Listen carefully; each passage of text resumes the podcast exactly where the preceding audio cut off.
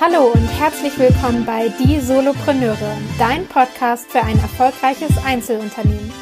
Die Solopreneure ist der Podcast für alle Selbstständigen und die, die es werden wollen. Wir legen den Fokus auf Einzelunternehmer, die anfangen, ihr eigenes Business aufzubauen oder mit ihrem Business vor Herausforderungen stehen, die sie alleine nicht lösen können. Du suchst Tipps aus der Praxis, die dir kein Buch verrät und dir den Weg zum erfolgreichen Solopreneur erleichtern? Dann bist du hier genau richtig. Wir sprechen mit etablierten Unternehmern, die dir aus der Praxis sagen, wie du Fehler vermeiden und schnelleres Wachstum erreichen kannst. Lerne aus den Geschichten, den Wegen und den Fehlern von anderen und schaffe dir ein Umfeld, das dich weiterbringt. Einen wunderschönen guten Tag und herzlich willkommen im Der Solopreneur Podcast.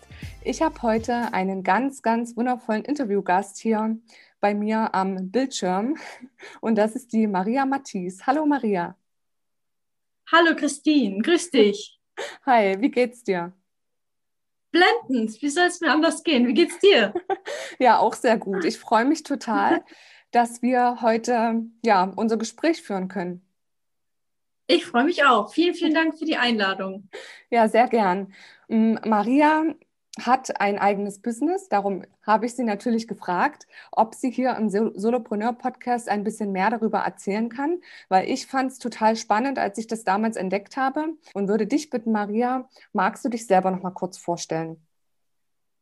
Ja, sehr, sehr gerne. Erstmal auch vielen Dank für die wertschätzenden Worte und die Wertschätzung meiner Arbeit gegenüber.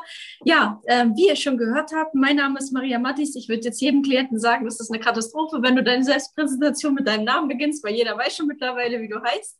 Ähm, ja, ich bin 30 Jahre alt und ich war früher Beamte im mittleren Dienst. Also ich war in einem sehr, sehr, sehr sicheren Job und habe letztendlich mein Beamtenverhältnis ähm, aufgegeben, habe mich aus dem Beamtenverhältnis entlassen lassen, einfach um meinem Traum zu folgen. Und heute ist es eben so, dass ich andere Menschen in den Job ihrer Wahl bringe. Das bedeutet, ich fertige Bewerbungsunterlagen an, ich coache sie für das Vorstellungsgespräch, damit sie da auch überzeugen, weil ich einfach gesehen habe, ähm, die meisten Menschen haben einfach ein Problem zu formulieren. Und das ist auch gar nicht so schlimm, weil man schreibt nun mal nicht jeden Tag eine Bewerbung. Ich weiß doch, wie es bei mir früher war. Und da habe ich auch länger gebraucht als ein paar Minuten oder eine halbe Stunde, um auf Papier zu bringen, was ich alles an Fähigkeiten, Erfahrungen und Kenntnissen mitbringe.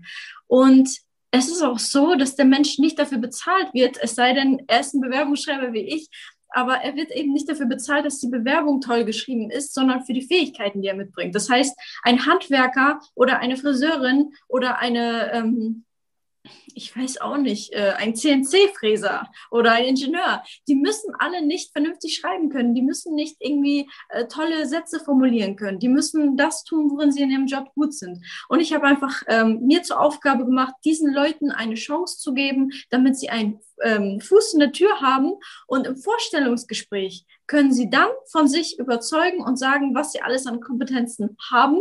Aber um dahin zu kommen, muss erstmal einfach der erste Eindruck stimmen und dafür bin ich da. Ja, das ist äh, das, was ich mache, das, was ich liebe und ja, so würde ich es jetzt kurz und knapp beschreiben. Ja, ja, mega cool. Das klingt total spannend. Ich bin auch ja schon, ich freue mich schon auf die Frage, die ich dann später habe, wie, wie es überhaupt dazu gekommen ist, dass du das machst, was du machst. Wir fangen aber jetzt eingangs erstmal an mit unseren geschlossenen Ja-Nein-Fragen. Unsere Hörer kennen das, einfach damit die Hörer dich noch ein bisschen besser kennenlernen können. Und mhm. ich natürlich auch nochmal so einen groben Überblick bekomme, wie hast du eigentlich begonnen? Erste Frage. Hast du von Anfang an alleine gearbeitet?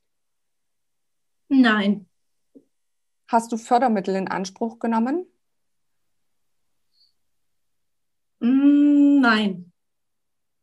Hattest du einen Businessplan? Nein. Hast du direkt in Vollzeit begonnen? Ja. Bereust du es, etwas nicht getan zu haben?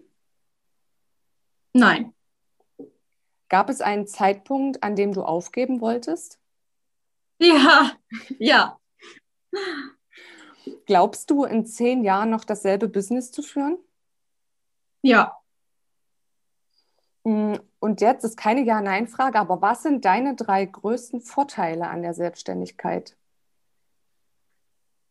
Ich könnte, ich könnte jeden Tag Freudentränen weinen, weil ich einfach selber bestimmen kann, wann ich aufstehe, wann ich schlafen gehe, mit wem ich arbeite oder für wen ich arbeite, mit wem ich nicht arbeite. Ich kann meinen eigenen Preis bestimmen. Ich kann bestimmen, wann ich mich irgendwie an den Laptop setze und was schreibe und wann nicht. Ich kann mich selber fortbilden, wenn ich das möchte und ich kann es aber auch leiden lassen, wenn ich es nicht möchte. Also ich bin einfach mein eigener Chef und keiner ähm, keiner kann mir einfach irgendwie vorschreiben, was ich wann zu tun habe, wo ich wann zu sein habe. Mhm. Und ich glaube, das sind jetzt viel, viel mehr als drei Dinge. Und es tut mir auch leid, dass ich mich da nicht so kurz fassen kann in dem Moment. Aber ich appelliere einfach an jeden, der, der sich selbstständig machen möchte, wirklich ernsthaft darüber nachzudenken und wirklich ernsthaft diesen Plan zu verfolgen und einfach alles dafür zu tun, weil egal wie viel Schmerz ich erlitten habe und egal wie viel Tränen ich auch geweint habe, ich muss echt sagen, ich würde es immer wieder tun, wenn ich wüsste, dass das rauskommt, was heute einfach der Fall ist. Mhm. Und ähm, ja. Oh, ich sehe ich seh dich auch gerade natürlich hier auf der anderen Seite, wie dich das auch selber berührt und dass du so aus deinem Herzen sprichst und dass es wirklich ja. halt ein Thema ist, was du ja nicht ohne Grund aufgebaut und verfolgt hast und dass es wirklich eine Mission ja. auch weiterzugeben und Menschen zu helfen. Und jetzt interessiert mich natürlich, wie hast du die Gründungsidee gefunden? Wie kam es dazu? Also meine Story ist eigentlich total äh, wirrwarr und äh, so wie bei jedem anderen wahrscheinlich auch, der seine Selbstständigkeit anfängt, wusste ich gar nicht von vornherein, äh, dass ich heute das tue, was ich tue. Also es war leider nicht so strukturiert wie mein restliches Leben vorher. Vorher war wirklich so, okay, ich mache meinen äh, Realschulabschluss, okay, ich mache meine Ausbildung beim Anwalt, dann ich hole mein Abitur nach, dann äh, mache ich den Vorbereitungsdienst, werde Beamte, arbeite als Beamte in einem sicheren Verhältnis. Das war bis dahin alles total strukturiert. Und dann kam es aber eben dazu, und deswegen habe ich auch einfach diese krassen Emotionen jetzt gerade, dass meine Seele irgendwann gesagt hat, ähm, ich bin ein sehr intuitiver Mensch und meine Seele hat einfach zu mir gesprochen und gesagt, Maria, das kann nicht alles sein. Du hast so viele Fähigkeiten, du hast so viele Talente, der Gott hat dich mit so vielem ausgestattet, wie jeden anderen von uns auch. Und es kann nicht sein, dass du morgens irgendwie um eine bestimmte Uhrzeit an einem bestimmten Ort sitzt, eine bestimmte Aufgabe machst. Und ich will auch sagen, ich war niemals unzufrieden mit meinen Jobs. Also sowohl beim Anwalt war ich glücklich, als auch in der Polizeidirektion als Beamte war ich super glücklich mit meinem Aufgabenbereich. Das kam erst sehr viel später, dass ich wirklich gesagt habe, boah, Tag ein, Tag aus und es kommen immer mehr Dinge dazu. Vor allem, wenn du anfängst, dann das Negative zu sehen und gar nicht mehr willst, dann ziehst du auch einfach noch mehr Negatives an und auf einmal passieren auch blöde Sachen und auf einmal fängst, fängt dein Job an, dich auch wirklich ähm, ja zu belasten und dass du ihn nicht mehr magst. Ne? Und es ist dann so gewesen, dass ich mich auch sehr viel mit Persönlichkeitsentwicklung damals beschäftigt habe. Ich bin in der Zeit total in diese Phase eingestiegen und ähm, ja, ich glaube, jeder, der in diese Phase einsteigt, will dann erstmal Coach werden. So war es bei mir dann eben auch. Und äh, ich habe dann Seminar, also ein Seminar alleine gegeben. Das war noch, als ich bei der Polizeidirektion beschäftigt war und äh, so ein bisschen Coaching-Inhalte auf Instagram gemacht und sowas. Ähm, und dann ich habe meinen Mann kennengelernt, Billy, und zusammen haben wir das Ganze verfolgt. Er hatte sein Business mit Personal Training, was er jetzt angefangen hat aufzubauen zum damaligen Zeitpunkt. Und ich hatte eben mein Mental Coaching und wir haben gesagt, warum packen wir das nicht zusammen und machen ja zusammen auch Seminare und äh, versuchen zusammen was aufzubauen. Und es war dann eben so, dass ich dann ja mich aus dem Beamtenverhältnis habe entlassen lassen, ne, wie vorhin schon kurz angerissen. Und wir gesagt haben, wir werden jetzt die nächsten Monate richtig daran arbeiten, ein Programm aufzuziehen und Seminare zu geben und voll in die Selbstständigkeit einzutauchen. Kurz, kurze Notiz am Rande. Mein Mann Billy ist auch aus einer fremden Stadt zu mir gezogen. Das heißt, er hatte hier auch keine Klienten. Er hatte auch ähm, keine festen Einnahmen im Sinne von, ich weiß, dass jeden Monat Summe XY auf mein Konto kommt. Das war so sporadisch, ne? weil er sich hier auch was aufbauen musste. Das heißt, wir standen beide ähm, mit fast gar nichts da und mussten einfach gucken, wie wir das Ganze aufbauen. Wir haben dann ähm, ein Programmierer angestellt und der sollte uns ein, ja, wir hatten so die Idee eines Online-Programms, was den Leuten einfach sowohl körperlich als auch mental helfen soll, fitter machen soll, ihr Leben verbessern soll und haben das Geld da rein investiert und ja, haben auch ein Seminar gegeben zusammen und es lief alles nicht so, wie wir uns das vorgestellt haben. Also Seminar war ganz gut, ne, aber es hat uns jetzt nicht die Millionen gebracht oder sowas. Und äh, das mit dem Programmierer lief aus dem Ruder. Der, das war kein guter Geschäftspartner für uns. Da haben wir wirklich ins Klo gegriffen an der Stelle, muss ich einfach sagen. Und ja, wir sind einfach auf die Schnauze geflogen. Und ähm, dann war es eben so, dass ich mit dem Coaching für mich so weitergemacht habe. Das heißt, ich habe dann angefangen, Leute zu coachen, ähm, ihnen ein bisschen zu helfen, dass sie auf positive Gedanken kommen. Aber da habe ich schnell gemerkt, das ist nicht so etwas, was ich lange durchhalte. Also die Leute haben mir zwar dafür Geld bezahlt, ähm, aber das war so ein Ding, wo ich gesagt habe, auch wenn ich dafür jetzt Geld bekomme, das erste Mal so richtig in meiner Selbstständigkeit ist das nichts, wo, ja, was ich weiterverfolgen möchte, weil mir geht es danach nicht so gut und ich merke, für mich persönlich entwickle ich mich gerne weiter, aber ich habe keine Lust, das jetzt irgendwie ja, weiter zu verfolgen in der Richtung. Billy hat die ganze Zeit auch nebenbei seine Geschichte gemacht mit dem Personal Training. Ähm, ja, wir waren immer Seite an Seite, wir haben uns gegenseitig motiviert, wir haben uns gegenseitig geholfen, wir waren füreinander da, wir haben den Rücken uns gegenseitig gestärkt. Ähm, aber ich muss sagen, ich bin wirklich also Billy ist ein sehr, eine sehr starke Persönlichkeit und der ist es einfach gewohnt, sage ich mal, von Jugendalter an, sich irgendwie was aufzubauen und sich durchzuschlagen und das hinzubekommen.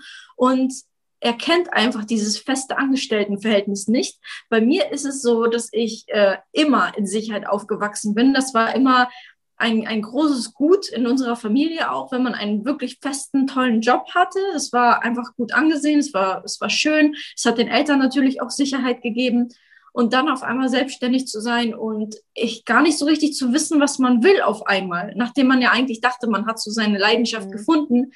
Das hat dazu geführt, dass ich ja in ein Loch gefallen bin, im Sinne von, ich habe mich einfach hängen lassen. Ich wusste nicht, was ich tun soll. Ich war schlecht drauf. Ich habe mich ohnmächtig gefühlt, weil ich nicht wusste, wie soll ich das stemmen? Wie soll ich jetzt, wie soll es jetzt eigentlich weitergehen? Und das führte dazu, dass ich irgendwann gesagt habe, okay, ich habe es jetzt versucht, es geht nicht, ich bin vielleicht einfach nicht gemacht, ich ertrage das einfach seelisch und psychisch nicht, diesen Druck, der auf mir lastet, ähm, weil ich auch ein sehr gewissenhafter Mensch bin und immer natürlich auch ähm, ich will meine Rechnung bezahlen können. Ich will, ich, es geht mir jetzt auch gar nicht mal irgendwie um Luxus, dass ich irgendwie viele Sachen kaufe. Aber für mich ist das Wichtigste, dass alles auf, ähm, ja, wie soll ich sagen, alles in Ordnung ist. Weißt du, dass ich einfach weiß, es ist für alles gesorgt. Und das hatte ich einfach nicht mehr das Gefühl. Und deswegen habe ich dann gesagt, okay, ich werde mich jetzt bewerben.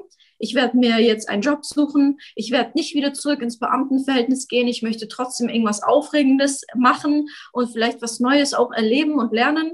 Ähm, ja, und dann habe ich mich beworben. Ich glaube, auf zwei Stellen war das damals. Und äh, irgendwie, ich habe auch bei beiden ganz, ganz schnell eine Einladung bekommen. Die wollten mich am liebsten schon direkt kennenlernen und haben dann angerufen und gesagt, wir würden sie gerne einladen, haben sie vielleicht heute Zeit.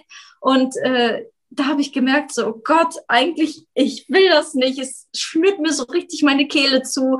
Äh, das ist gar nicht das Ding. Ich hatte irgendwie mehr Spaß an dem Prozess, mich zu bewerben, als später wirklich dann zu einem Vorstellungsgespräch zu gehen und da den Job irgendwie einzuheizen. Ne? Mhm. Deswegen, ja, habe ich dann abgesagt tatsächlich bei beiden Stellen und habe dann einfach gemerkt, okay, das ist irgendwie so das Ding. Ne?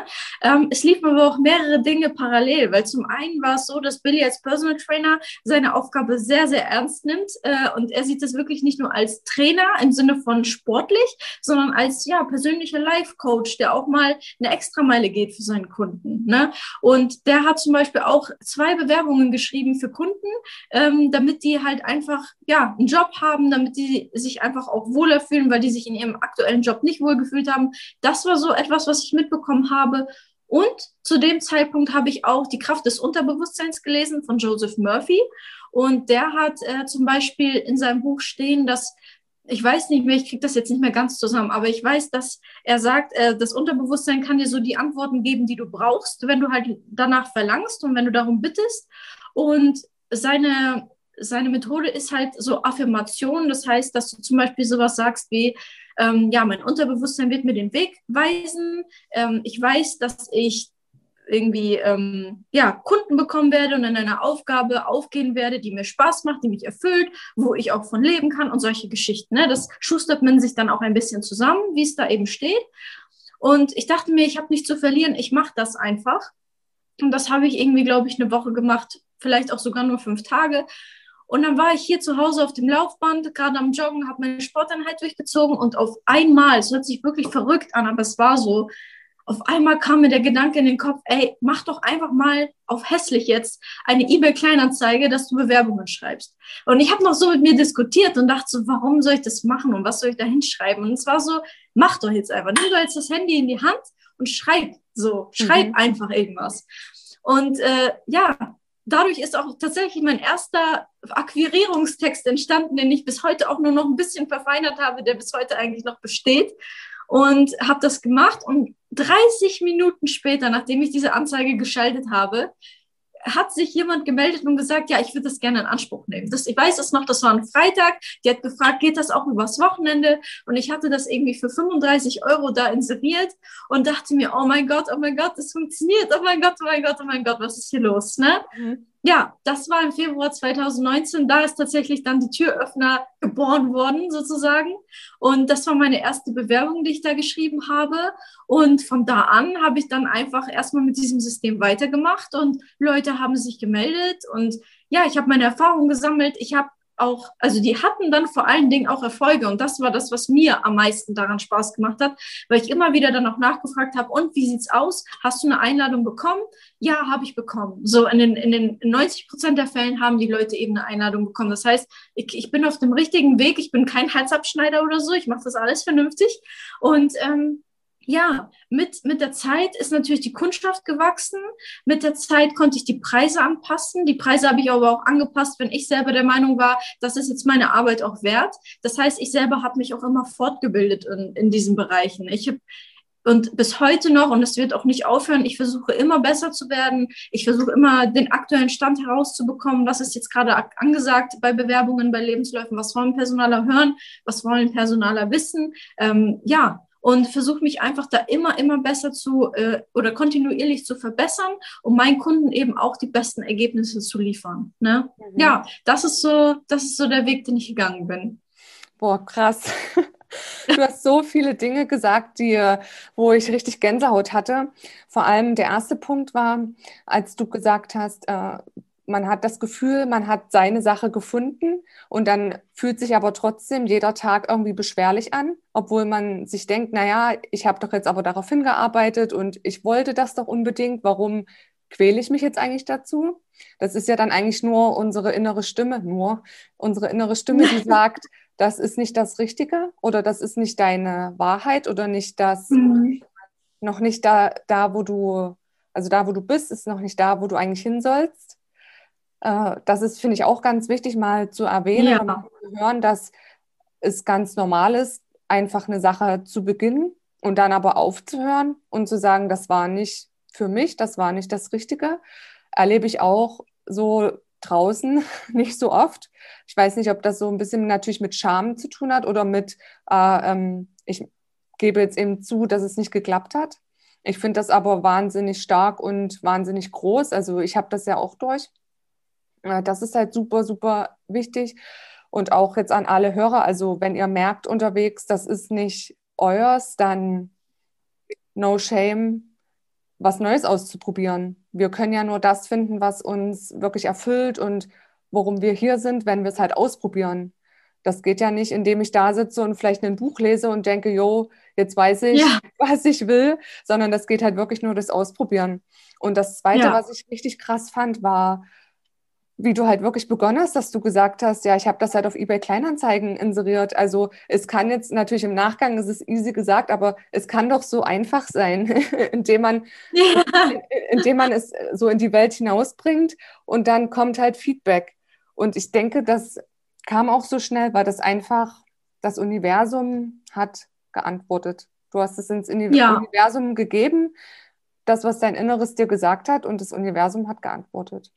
Ja, ja oft denken wir ja, oh, ich brauche erstmal eine übelst krasse Website und ich brauche ja. äh, so und so einen Auftritt und Visitenkarten ja. und vielleicht noch ähm, muss ich mich präsentieren auf irgendwelchen Netzwerkevents und dass ich jetzt da bin und nee, also um wirklich anzufangen, reicht dieser Schritt, es in die Welt zu bringen. Ja. ja, wirklich. Also auch mit der Website, da muss ich ehrlich sagen, Billy zum Beispiel hat gar keine Website. Der, bis heute hat er keine Website.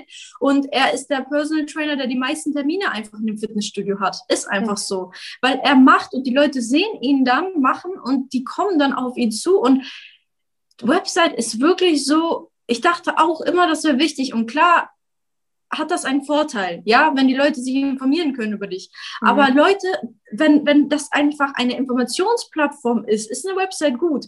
Aber Leute gehen davon aus, dass wenn sie eine Website haben, dass andere Menschen auf sie aufmerksam werden. Und in der heutigen Zeit ist das einfach überhaupt nicht mehr so. Das ist dadurch kannst du nicht unbedingt, zumindest wenn du jetzt nicht irgendwie einen Funnel hast und solche Geschichten, kannst du nicht unbedingt dadurch Kunden gewinnen. Ja, deswegen, ähm, ich habe einfach ganz, ganz stumpf angefangen und ich habe dann später habe ich mir auch meine eigene Website gebaut und jetzt habe ich auch ein funktionierendes System und jetzt habe ich auch professionelle Fotos, auf denen ich wirklich viel besser aussehe als in Wirklichkeit. Aber damals zum Beispiel hatte ich als äh, auf meinem Foto irgendwie ähm, ein Bild, das habe ich selber für meine Bewerbung damals benutzt. Das sah schrecklich aus, war auch noch bei einem richtig schlechten Fotografen gemacht.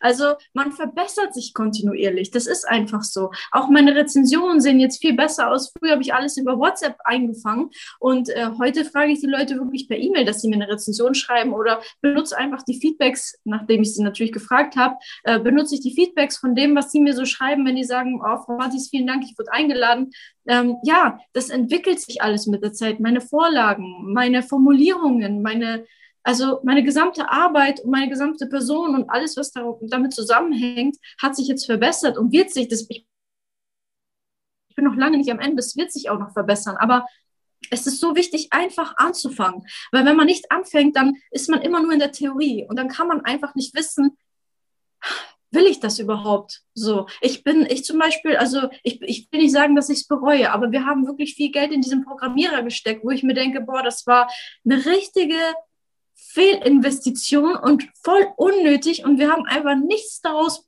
gezogen an Einnahmen oder sonst was. Das war einfach nur blöd. Aber wir mussten diesen Fehler machen und wer weiß, wofür es gut war. Ne? Mhm. Man muss einfach rausgehen, man muss sich ausprobieren und danach, Schritt für Schritt, kommt man dann ähm, zu, zu dem Punkt, wo man sagt, das ist das, was ich jetzt machen möchte. Und man muss auch einfach glauben, man muss auch offen dafür sein, wie du gesagt hast. Was man ins Universum rausschreit, das kriegt man dann auch letztendlich zurück. Und wenn man glaubt und wenn man fragt, dann wird einem auch geholfen und dann konzentriert man sich auch auf Chancen und Möglichkeiten. Aber wenn man jetzt die ganze Zeit sagt, ich kann das nicht, ich schaffe das nicht, das wird eh nichts, ja, was du nicht versuchst, das kann auch nichts werden. Das ist einfach so. Mhm. Ja, und ich erinnere mich da mal ganz viel auch zurück an meine Zeit im Finanzbereich. Da hieß es auch immer, verkauft wird beim Kunden oder mit oder es wird gearbeitet mit Menschen und nicht mit einem Bildschirm. Das heißt, da war es auch natürlich immer so, dass wir ja unsere Abschlüsse oder halt einfach unsere Dienstleistung natürlich am Menschen oder an den Mensch gebracht haben, ja, durch den persönlichen Kontakt und nicht halt über eine Website. Die war da, die gab es, aber letzten Endes ging es halt wirklich darum, ja, mit den Menschen ins Gespräch zu kommen und äh, da halt zu schauen, wo sitzt wirklich der Schmerzpunkt, wo, wo kann man da ansetzen, welche Hilfestellungen kann man geben und so. Deswegen finde ich das total cool, dass du das gerade auch so geteilt hast. Ja. Ja. Sag mal, was, welche Rolle spielt denn auch Social Media jetzt in deiner Arbeit? Also, wie kam es denn dann vom ersten Kunden zu noch ganz vielen weiteren Kunden? Arbeitest du da über Empfehlungsmarketing? Ähm, hast du vielleicht regional irgendwie was gemacht? Äh, vielleicht Zeitungsannoncen oder wie, wie ist es dann gewachsen? Also gewachsen ist es letztendlich tatsächlich darüber, dass ich wirklich diese Anzeigen bis heute noch schalte. Ne? Ich mache kein Empfehlungsmarketing oder also jetzt nicht bewusst zumindest oder schalt irgendwelche Werbeanzeigen. Das kommt mit Sicherheit noch. Das ist auf jeden Fall ein Plan auf lange Sicht, weil ich auch das Unternehmen vergrößern möchte und Mitarbeiter einstellen möchte und ja, einfach da weiter voranschreiten möchte. Aber jetzt ist es tatsächlich das gleiche System wie am Anfang, bloß mit dem Unterschied, dass dadurch, dass ich natürlich einen Trust aufgebaut habe, durch die ganzen Rezensionen, die Leute einfach sehen, okay, da steckt wirklich was dahinter. Dann telefonieren die mit mir, dann erkläre ich denen das alles. Das ist alles so routiniert, das ganze Gespräch, dass sie einfach wissen, okay, die macht das nicht erst seit gestern, die macht das schon länger. Und mhm. es ist natürlich so, dass dadurch, dass ich schon so viele Klienten jetzt hatte in den letzten zwei Jahren natürlich sehr, sehr viele dann weitererzählen und dann über die, ja, die werden dann empfohlen, ne? Und über mhm. die kommen die dann und sagen, ja, ich hatte da jemanden, der hat bei Ihnen eine Bewerbung schreiben lassen, jetzt möchte ich das auch ganz gerne. Und ähm, ja, das ist eben ein großer Multiplikator, der jetzt auch noch dazu gekommen ist. Ne?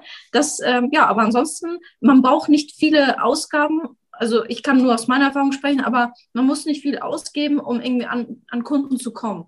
So. Es sind oftmals wirklich die einfachen Wege. Ja, absolut. Ja. ja. Auch zum Beispiel Social Media. Ich habe einen Instagram-Account, die Türöffner. Ähm, also ganz ehrlich, bisher hat nur eine Person mich darüber kontaktiert und darüber gekauft. Ansonsten ja, es ist so ein trockenes Thema, was eigentlich für Instagram total irrelevant ist, weil du kannst keine schönen Inhalte teilen. Du hast halt deine Rezensionen. Die meisten Menschen haben aber keinen Bock, sich das irgendwie dann durchzulesen. Ein Video will aber keiner von sich posten, weil keiner will zugeben, dass er seine Bewerbung nicht geschrieben hat, aus Angst, man könnte irgendwie gefeuert werden dann oder so. Was natürlich nicht stimmt und nicht passieren wird, aber ich kann es absolut nachvollziehen. Ich würde es mit Sicherheit auch nicht machen wollen.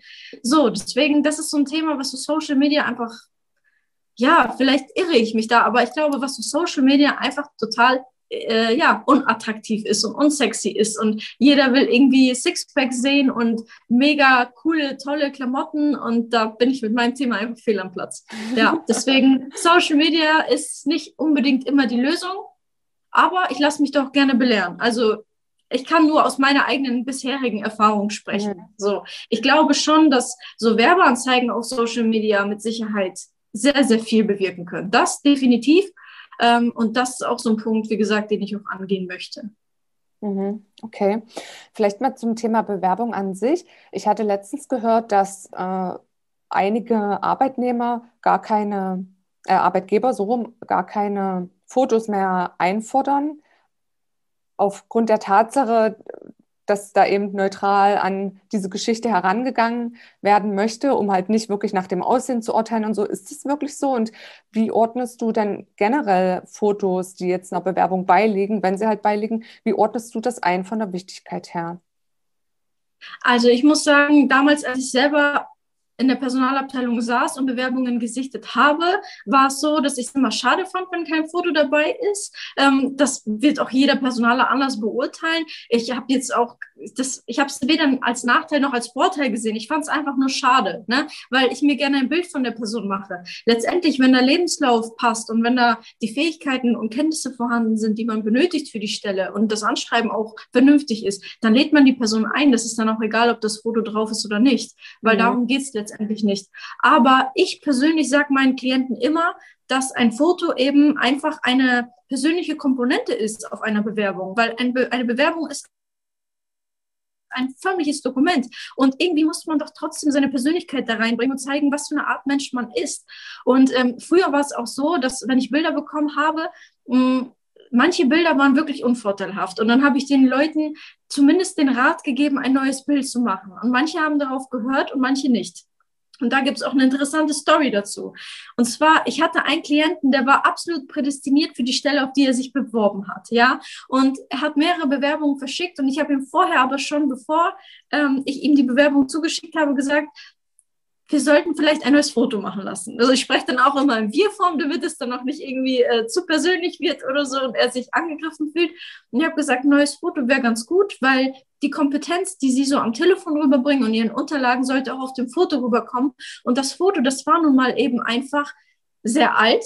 Dann war sein Kopf hier ab, ab, ab hier abgeschnitten, ab der. Stirn. Mhm. Und dann war es auch noch so, dass er so einen halb geöffneten Mund hatte, also so. So, also wenn du so guckst, das ist einfach, das ist, das wirkt nicht intelligent, aber der Typ war sehr intelligent. So. Und der war absolut geeignet. Und deswegen hat mich das natürlich dann auch getriggert, wenn er keine Einladung bekommen hat. Aber ich wusste auch, woran es lag. Das Witzige ist, dass er mehrere Bewerbungen verschickt hat und nicht eingeladen wurde. Und irgendwann habe ich ihm gesagt, ich werde jetzt keine Bewerbung mehr schreiben für dich. Ich mache das einfach nicht mehr. Ich will das zu einem, investiere das Geld lieber in ein neues Foto. So, ich habe ihm gesagt, zu welchem Fotografen er gehen soll, was er anziehen soll, wie er schauen soll, worauf er achten soll. Und dadurch ist so ein tolles Foto entstanden und er hat das eingefügt in eben diese Bewerbung, hat nochmal die Bewerbung verschickt an mehrere Unternehmen und wurde eingeladen, mehrfach.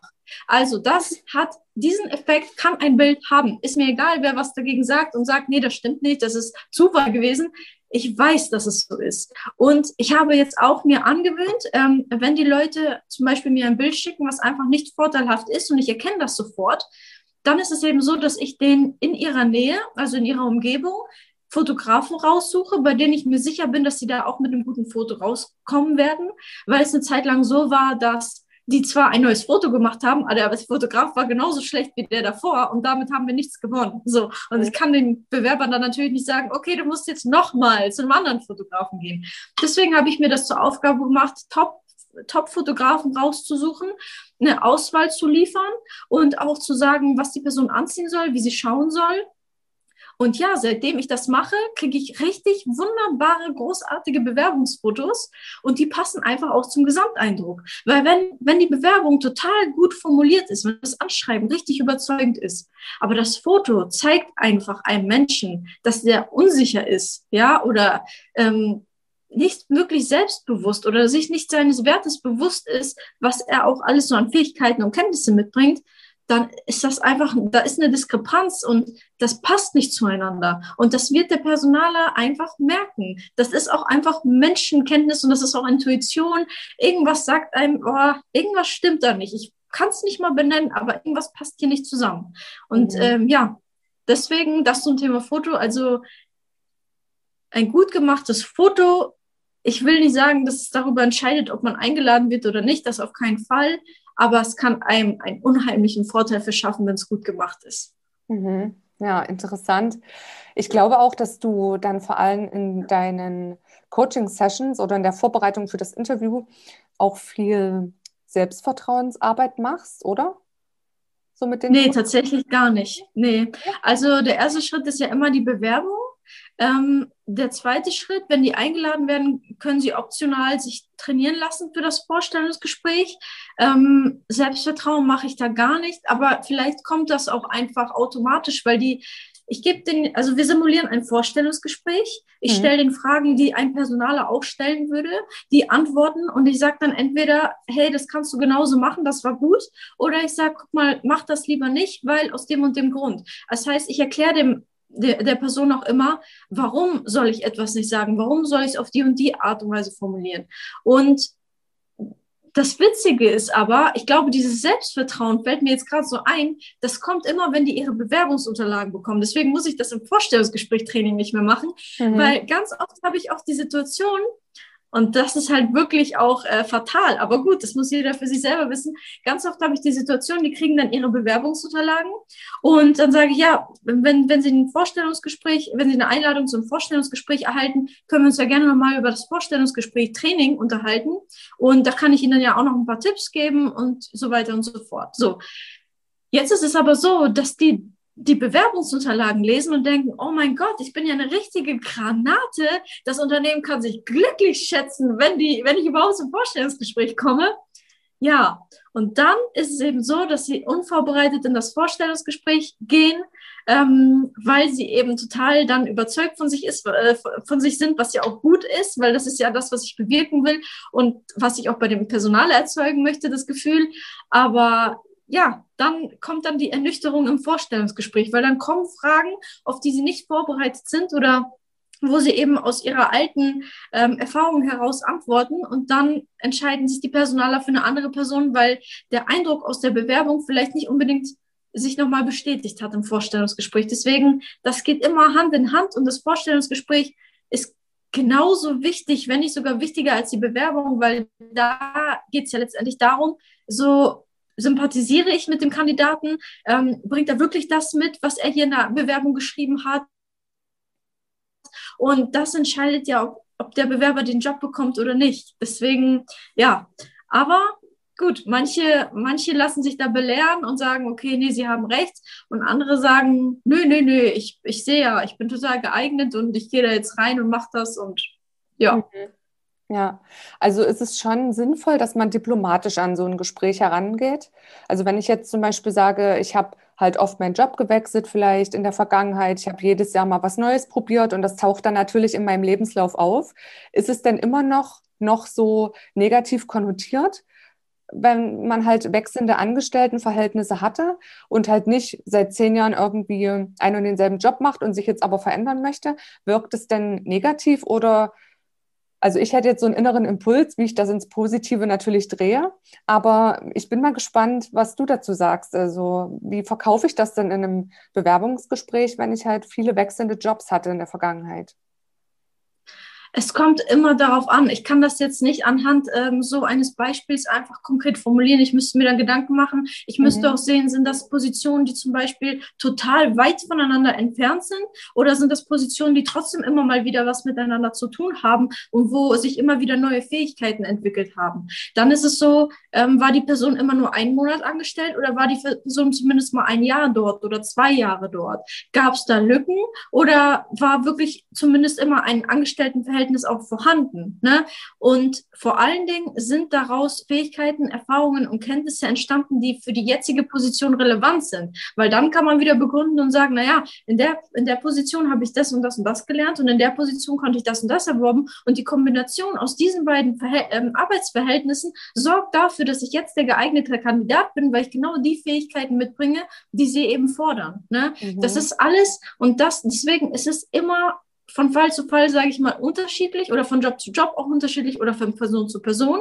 Und es ist immer eine Formulierungsfrage. Und deswegen sind diese Trainings auch so wichtig, dass man genau auf diese kritischen Fragen dann auch eingeht. Sich, ich als, ich als Bewerbungsschreiberin oder Trainerin schaue mir dann die Sachen an, stelle diese kritische Frage, die Person antwortet und sagt, ja, ich habe, ähm, ich wurde halt immer gekündigt, weil weil die Betriebe geschlossen haben zum Beispiel. Das ist dann eine Opfermentalität. Das will kein Unternehmen. Die, die Unternehmen, die Personaler wollen starke Persönlichkeiten und Leute, die auch Verantwortung übernehmen. Und man kann Verantwortung übernehmen, ohne die Schuld auf sich zu nehmen. Das sind zwei verschiedene Dinge. Verantwortung ist Stärke und Schuld und Opfermentalität ist halt irgendwo Schwäche. Ne? Mhm. Deswegen, man muss einfach immer gucken, wie man das formuliert und als Stärke letztendlich herausbringt. Das ist genauso wie mit den, wenn die Personaler nach, nach Schwächen fragen. Ich sag, ich würde niemals sowas sagen wie, ähm, ja, ich bin total perfektionistisch und ich gucke immer, dass alles ordentlich ist. Das ist so die Standardantwort.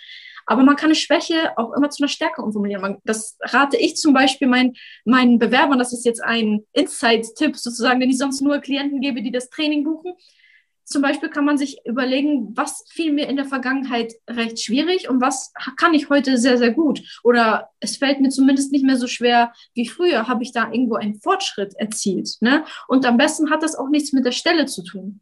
Mhm. Man kann zum Beispiel, wenn man früher schüchtern war, ähm, kann man sagen, naja, früher war es so, dass ich sehr schüchtern war, dass ich nicht auf Menschen zugehen konnte. Und dann durch den Ausbildungsberuf im Verkauf ist es eben so gewesen, dass ich auf Menschen zugehen musste, dass ich auch mal Menschen anrufen musste. Und je häufiger ich mit denen in Kontakt kam, desto mehr habe ich gemerkt, das ist gar nicht so schlimm. Und heute ist es natürlich so, dass ich immer noch nicht irgendwie mit großer Freude auf Menschen zugehe, aber es fällt mir nicht schwer und ich komme viel, viel schneller ins Gespräch und ja, kann viel, viel besser vor, vor Leuten reden und mit Leuten reden. So, und dadurch hat man aus einer Schwäche schon wieder eine Stärke gemacht und mhm. war auch trotzdem transparent und offen und nicht dieses, oh ja, ich bin so perfektionistisch, ich bin so ordentlich und ich muss immer, dass alles irgendwie ähm, total äh, schick auf meinem Tisch geordnet ist. So, das glaubt einem einfach keiner mehr. Ne? Mhm. Und das ist eben die Kunst im Vorstellungsgespräch zu formulieren, weil der Mensch ist einfach so. Wenn man etwas begründet oder wenn man etwas vernünftig erklärt, dann ist es schlüssig und dann hat man auch keine Fragen mehr im Kopf und dann ja, verbindet man da einfach auch was Positives mit der Person. Mhm. Ja, super spannend. Mm, es gibt ja diese ganz tollen Bewerbungsvorlagen überall im Internet. Und die sind ja immer oftmals gleich diese Schablonen, ne? wo man dieses Grundgerüst hat. Und am Ende, ich würde mich sehr freuen, Ihnen, Ihnen in einem persönlichen Gespräch einen äh, unmittelbaren Eindruck von meiner Person zu geben und so weiter. Macht es denn trotzdem Sinn, so, so bestimmte Blöcke einfach in eine Bewerbung mit einzubauen oder bist, gehst du da wirklich völlig frei heran? Auch was passt zu dem Klienten? Ähm, oder hält man sich trotzdem noch an, an dieses klassische Bewerbungs- anschreiben, weil ich habe selber sehr lange schon keine Bewerbung geschrieben in dem Sinne und ich wüsste jetzt auch selber gar nicht, äh, wie gehe ich daran. Ähm, mache ich das noch so altmodisch, wie es halt, wie ich vielleicht vor zehn Jahren mal eine Bewerbung geschrieben habe, oder kann ich da heutzutage völlig frei herangehen? Also altmodisch würde ich es auf gar keinen Fall mehr machen, weil dafür gibt es zu viele Bewerber und wenn man sich herausheben möchte, muss die Bewerbung auch einfach gut gemacht sein und auch schlüssig sein und passgenau sein. Das ist das Allerwichtigste. Und deswegen halte ich von diesen Vorlagen grundsätzlich überhaupt gar nichts, weil die niemals passgenau sind. Die können einfach nicht maßgeschneidert sein. Wenn ich sage maßgeschneidert, meine ich damit, wenn ich zum Beispiel einen Klienten habe, dann schaue ich mir einmal den bisherigen Lebenslauf an und was die Person gemacht hat und ich schaue mir die Stelle an, was gefordert wird. Und dann bilde ich zu 100 Prozent passgenaue Schnittstellen. Das heißt, ich gehe auf jedes einzelne, auf jeden einzelnen Punkt in der Anforderungs, äh, im Anforderungsprofil ein. Da steht zum Beispiel sowas wie, ähm, das werden Ihre Aufgaben sein. Dann schaue ich, hat der Klient vielleicht in der Hinsicht irgendwie in der Richtung schon mal was gemacht? Ähm, dann füge ich das mit in den Text ein. Dann steht da sowas wie, ja, wir wollen jemanden, der belastbar ist. Wir wollen jemanden, der vielleicht Führungspersönlichkeit hat. Wir wollen jemanden, der teamfähig ist. Dann schreibe ich niemals dahin, ähm, ich bin teamfähig, belastbar und führungserfahren, sondern ich lasse mir auch, wenn ich das aus dem Lebenslauf oder dem Arbeitszeugnis nicht erkennen kann, dann spreche ich immer mit dem Klienten nochmal und sage, Gibt es irgendwie ein Beispiel aus deinem beruflichen Werdegang, wo du nur im Team etwas erreichen konntest? Dann erzählt er mir, ja, wir hatten da ein großes Projekt und da mussten wir wirklich zu fünft uns immer absprechen und die Aufgaben verteilen und dadurch haben wir das dann zum Erfolg geführt und so weiter und so fort. Und diese Geschichte verbinde ich dann mit der Teamfähigkeit und sage dann, meine Teamfähigkeit stellt dich unter Beweis als und dann erzähle ich diese Story, ne? Mhm. Weil die Menschen wollen ein feste, so ein handfestes Beispiel, äh, einen handfesten Beweis und ein Beispiel aus dem Leben haben und erkennen können, dass diese Person wirklich diese Fähigkeiten mitbringt. Ne?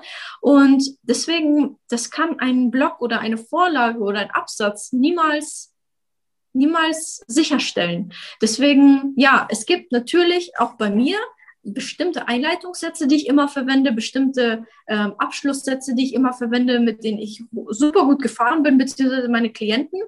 Aber der komplette selbst der Einleitungssatz wird immer noch abgeändert, der Abschlusssatz auch, aber der komplette Mittelteil ist immer komplett anders, weil jede Stelle ist anders, jeder Mensch ist anders, die Fähigkeiten sind anders, die Beispiele aus dem Leben sind anders und deswegen könnte ich gar keine Vorlage verwenden, die das alles abdecken könnte. Mhm.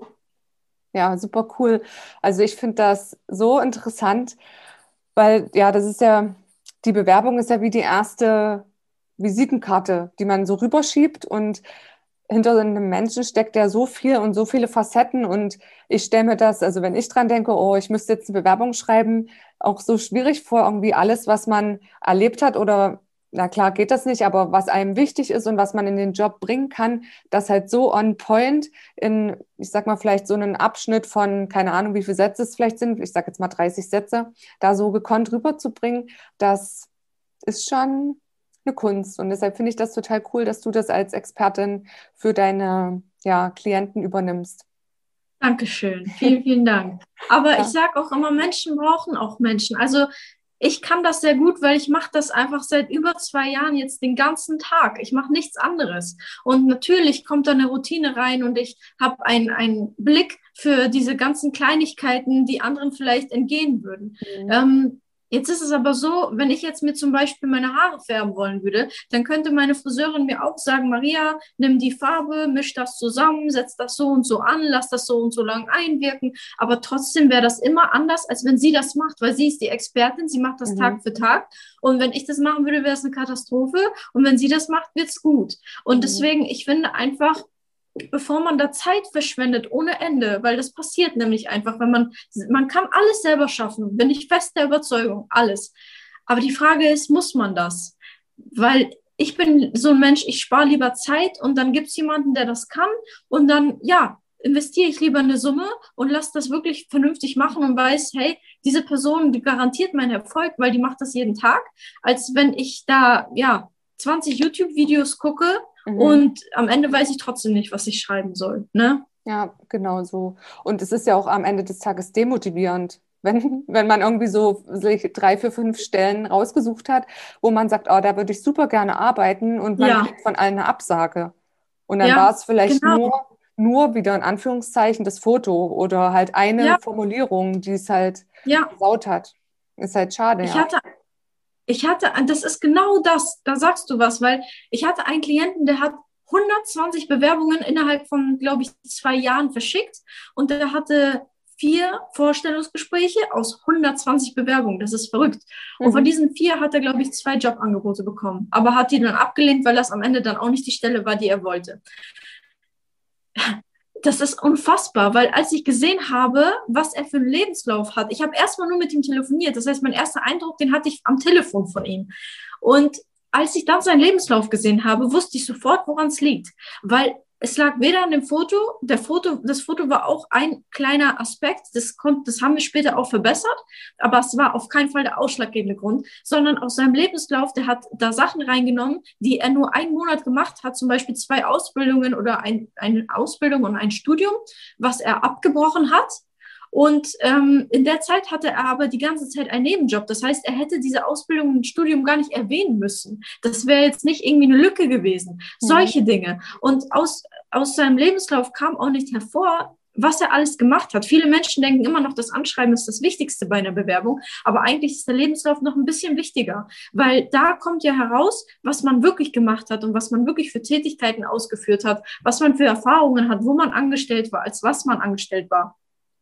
Und danach haben wir, oder beziehungsweise ich habe das alles überarbeitet, die ganzen Informationen gezogen, die wirklich wichtig waren und auch da reingelegt. Das Anschreiben, das Foto, das war alles so ein komplettes Gesamtpaket, was sich verändert hat.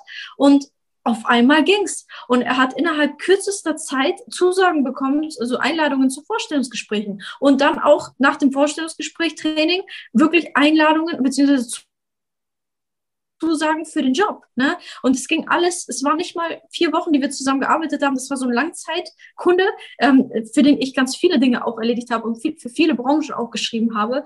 Normalerweise ist das auch noch viel schneller. Also manchmal kriegen die Leute schon nach ich hatte Klienten, die nach 15 Minuten wirklich eine Einladung bekommen haben. Ne? Das ist dann wirklich so ganz krass und das ist auch nicht üblich. Aber so nach ein, zwei Wochen, wenn, wenn der Personaler weiß, was er will und die wirklich suchen und die Bewerbung ist gut, kann das alles super schnell gehen. Ne? Aber Fakt ist, ein Lebenslauf kann dir einfach alles kaputt machen und man braucht diese Phase gar nicht durchzugehen, dass, dass man sich so häufig bewirbt. Weil mhm. zwei, drei gut gemachte Bewerbungen, die wirklich passgenau sind, sind viel, viel, viel, viel besser und wertvoller und ähm, auch effektiver, als wenn du 120 Bewerbungen verschickst, die schlecht gemacht sind. Ne? Das sieht man, da sieht man es halt einfach wieder. Und vor allem das Schlimmste daran ist, wenn du dann die ganze Zeit Absagen bekommst, denkst du, es liegt an dir. Und es liegt aber einfach gar nicht an dir. So, du bist ein toller Mensch, der tolle Fähigkeiten hat, der auch geeignet wäre. Aber ja, es ist dann einfach wieder der Eindruck, wenn der Eindruck nicht passt oder wenn die Informationen nicht stimmen oder ja, wenn irgendwelche Fehler sind im Anschreiben oder das Anschreiben nicht überzeugend genug ist oder auf dem Foto man irgendwie so unsympathisch rüberkommt, dann wird es schwierig. Ne? Mhm.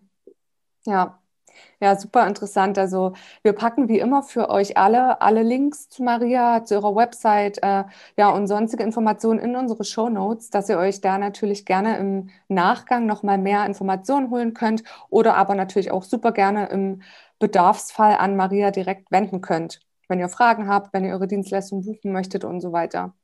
Ja, jetzt würde mich abschließend noch interessieren, weil du hattest ja eingangs davon erzählt, dass du ja eine Beamtenlaufbahn ähm, durchlaufen hast oder halt eine Beamtenkarriere gemacht hast.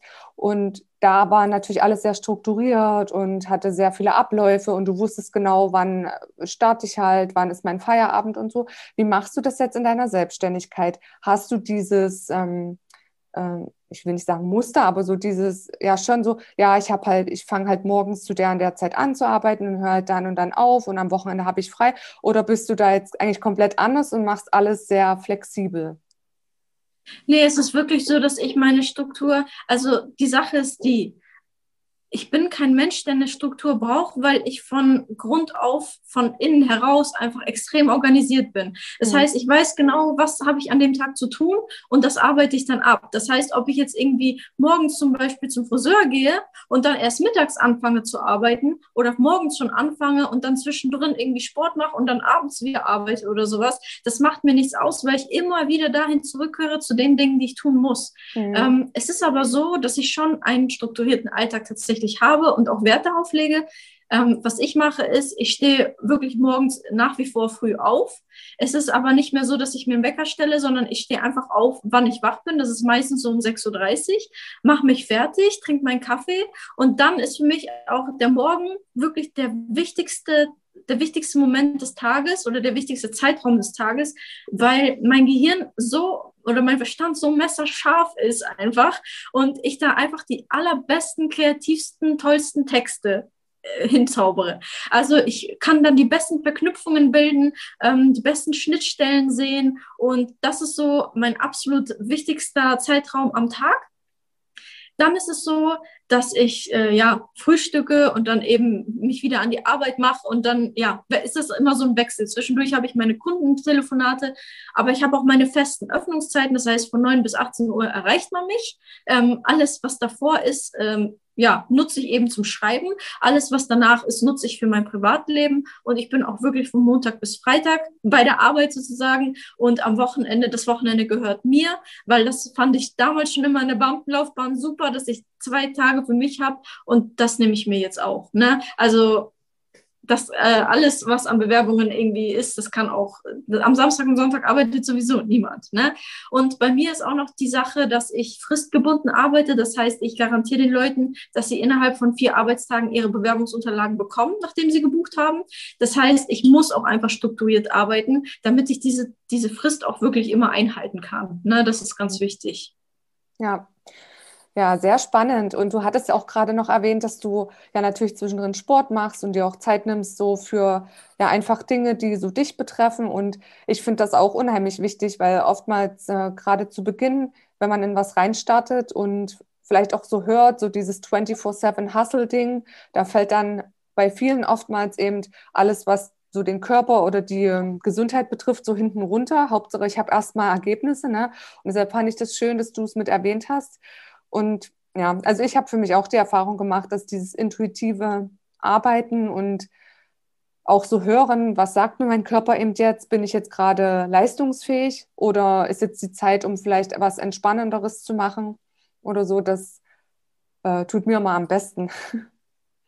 Ja, ja, genau, sehe ich genauso wie du. Und ich finde, ähm, also bei mir zum Beispiel ist es eine sehr kopflastige Arbeit. Das heißt, wenn ich wenn ich den Morgen hinter mir habe und dann merke, okay, boah, jetzt ist meine ganze Energie ist jetzt in diese Worte reingeflossen und die Bewerbungen, die ich jetzt geschrieben habe, sind super, dann brauche ich etwas wieder, was meinen Körper belastet. Ne? Dann mache ich entweder einen Spaziergang oder trainiere in der Mittagspause, weil das einfach etwas ist, was wo mein Kopf abschalten kann. Und danach bin ich auch wieder leistungsfähig und habe wieder die Energie und wieder die Kreativität, um diese Anschreiben zu verfassen.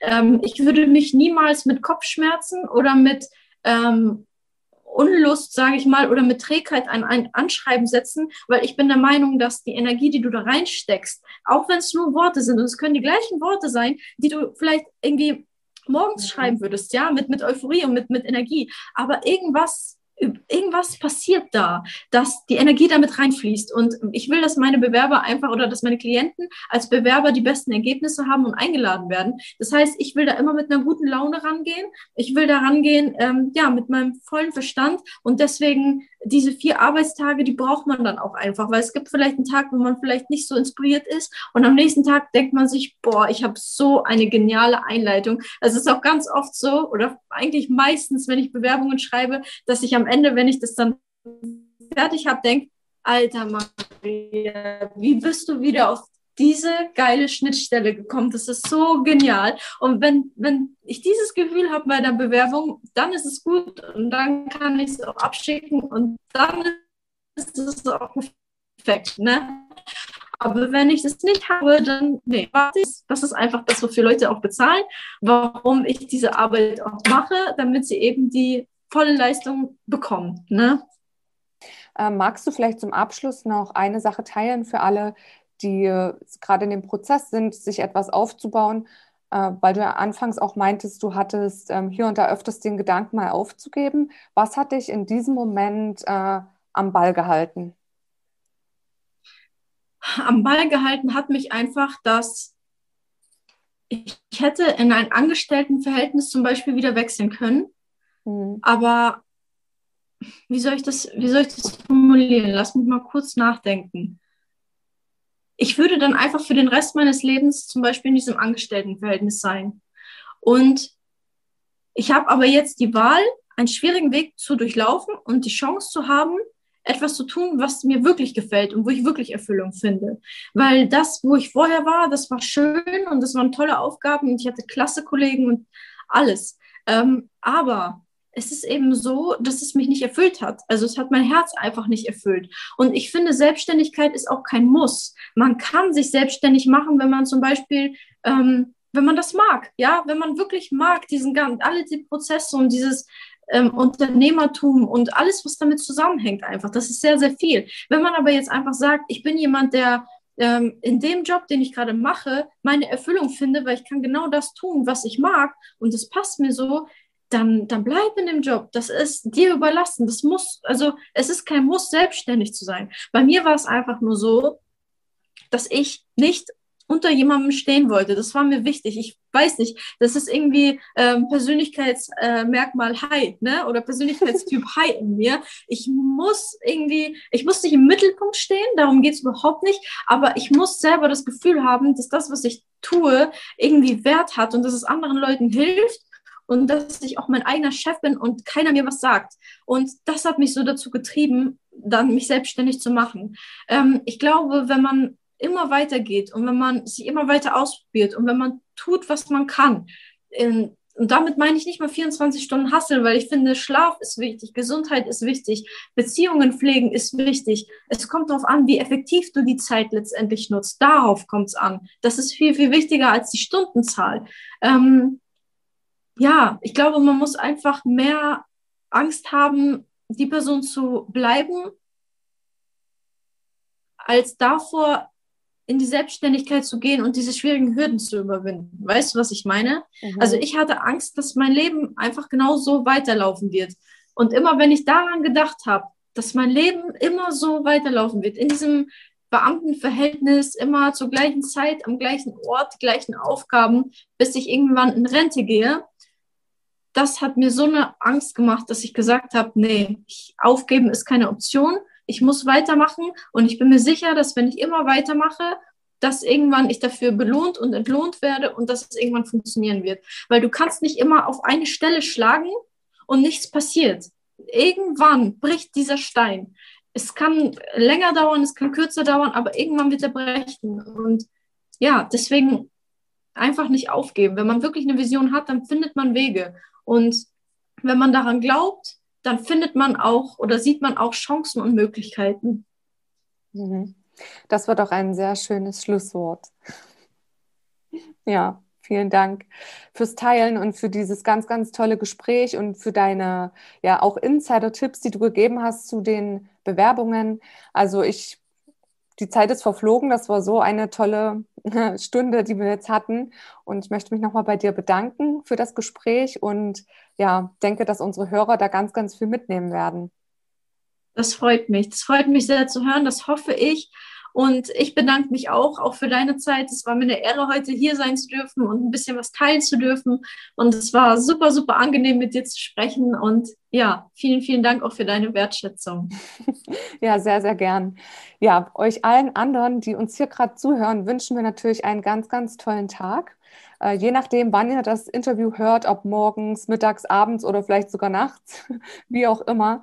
Und hinterlasst uns gern euer Feedback ähm, auf dem üblichen Wege. Ihr findet alle Informationen in den Shownotes und wie auch schon erwähnt, dort auch nochmal alle Links zu Maria und zu den Türöffnern, sodass ihr auf jeden Fall da nochmal nachschauen könnt. In diesem Sinne, ja, euch alles Gute und bis zum nächsten Mal. Tschüss. Tschüss.